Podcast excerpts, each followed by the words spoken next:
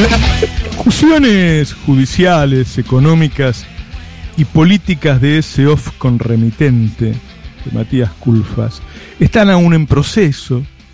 Se desconoce su profundidad, pero seguro, seguro serán importantes. En lo judicial ya anunció el radical Mario Negri, Ocaña y Wolf que van a presentar una denuncia penal. Seguro habrá más.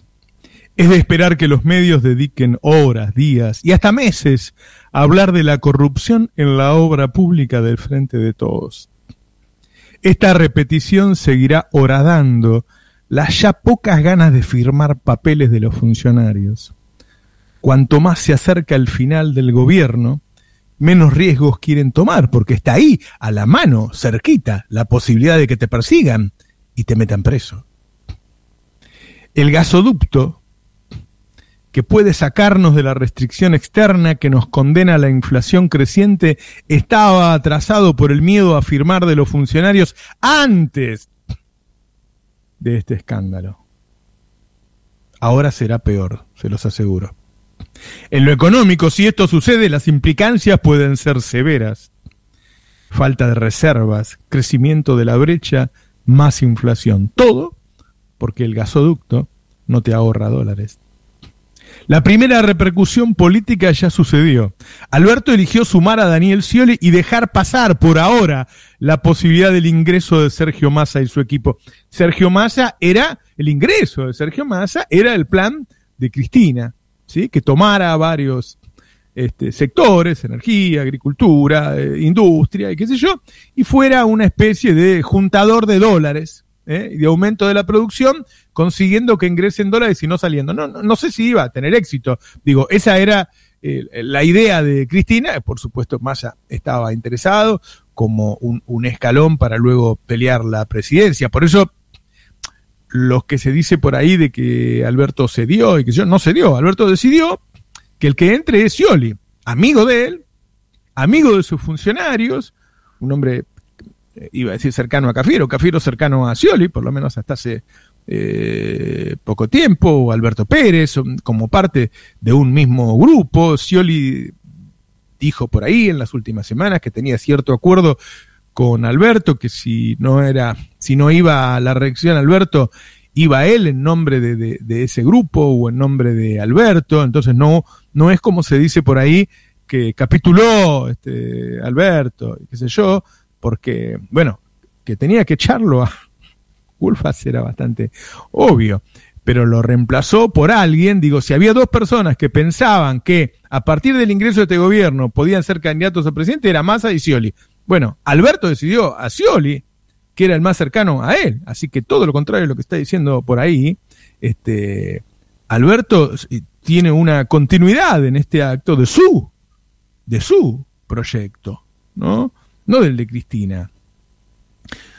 No se puede considerar casual ni azaroso que Culfas haya tomado semejante decisión, como hacer este, ese tweet, este, ese mensaje, ese off, alocado, alocado. Digo, el Frente de Todos es o nace como una coalición entre kirchneristas y anti-kirchneristas. Es así. La reacción del ex ministro de Desarrollo Productivo fue un acto irracional anti-kirchnerista. Y los mamporros que recibió, primero desde el Chaco y después en Tecnópolis, en vivo, son parte de esa liturgia. Decir que el ministro que batió récord de producción e inversión está, está entre lo que no funciona, forma parte de, de la confrontación y no de un análisis riguroso. Digo, estas cosas que están pasando, quiero decir, despersonalicémosla. No digamos que, no sé, un día Cristina dijo algo de más y otro día Culfas hizo un... No, no, no. Esto es lo normal en un gobierno de coalición entre kirchneristas y antikirchneristas en, en el contexto del lofer. Y no es casual entonces que Culfas termine como antikirchnerista, sumándose a las denuncias de corrupción. El lofer es una tentación para los antikirchneristas, es una tentación. Bien mirado, todo parte del lofer. Sin él, la candidata hubiera sido Cristina y no estaríamos discutiendo estas cosas. Sin él, el gasoducto estaría hecho. Sin el lofer, el gasoducto estaría hecho. Y tendríamos dólares.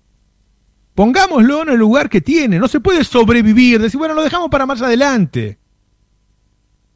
La coalición entre kirchneristas y antikirchneristas tiene problemas esperables. Y esos problemas se acentúan con el paso del tiempo y la inminencia de una posible derrota. Culfas no entendió o no le explicaron bien que estaba ante un escenario de tregua, que el acto de Tecnópolis, aunque no lo pareciera, era la forma de hacer las paces, que aunque Cristina le pegara a Alberto como el gallo Claudio al perro, era parte de la reconciliación, que esta vez los reproches eran en tono amigable, que Cristina es así, y Alberto lo sabe, la conoce, y no lo tomó a mal. Culfa lo tomó a mal.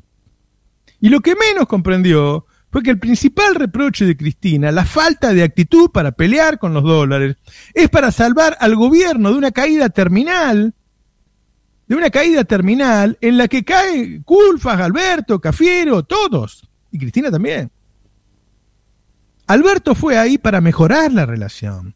Se trabajó durante semanas alguna forma de acercamiento. El único que no entendió la tregua fue Culfas, quizá porque nadie se lo dijo con todas las letras.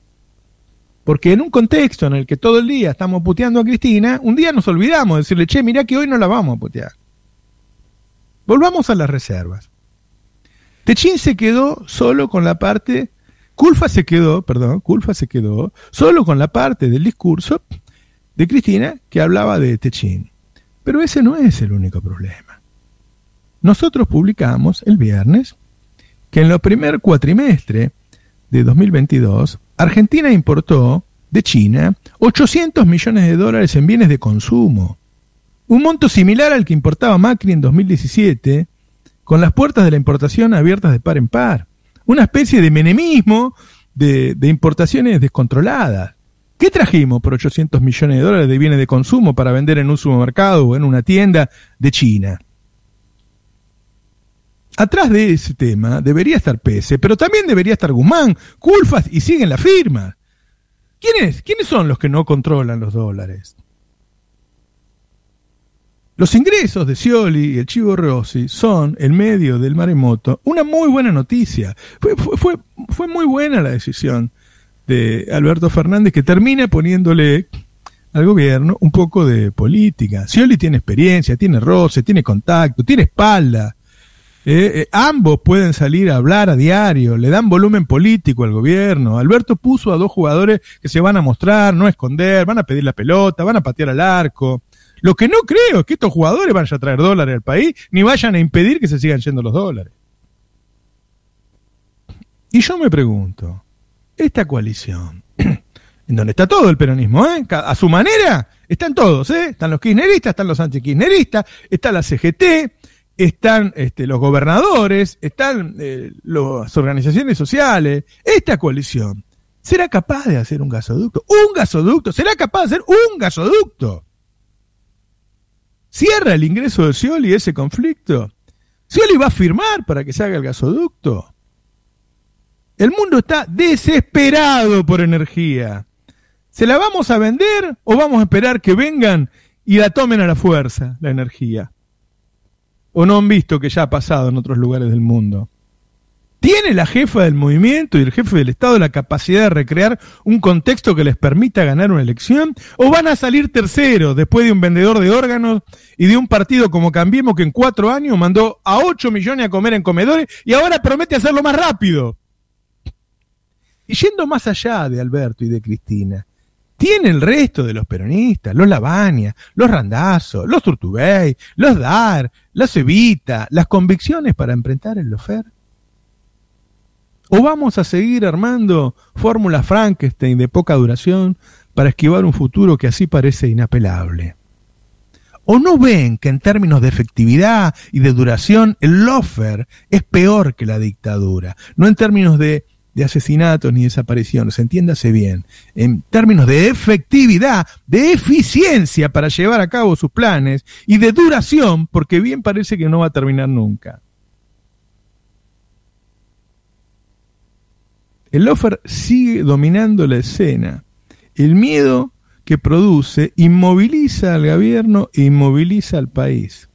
El lofer le permitió a la derecha hacer barbaridades mientras gobernó, mientras vos mirabas la televisión los casos de corrupción K. Y ahora es un limitante para recuperar lo perdido.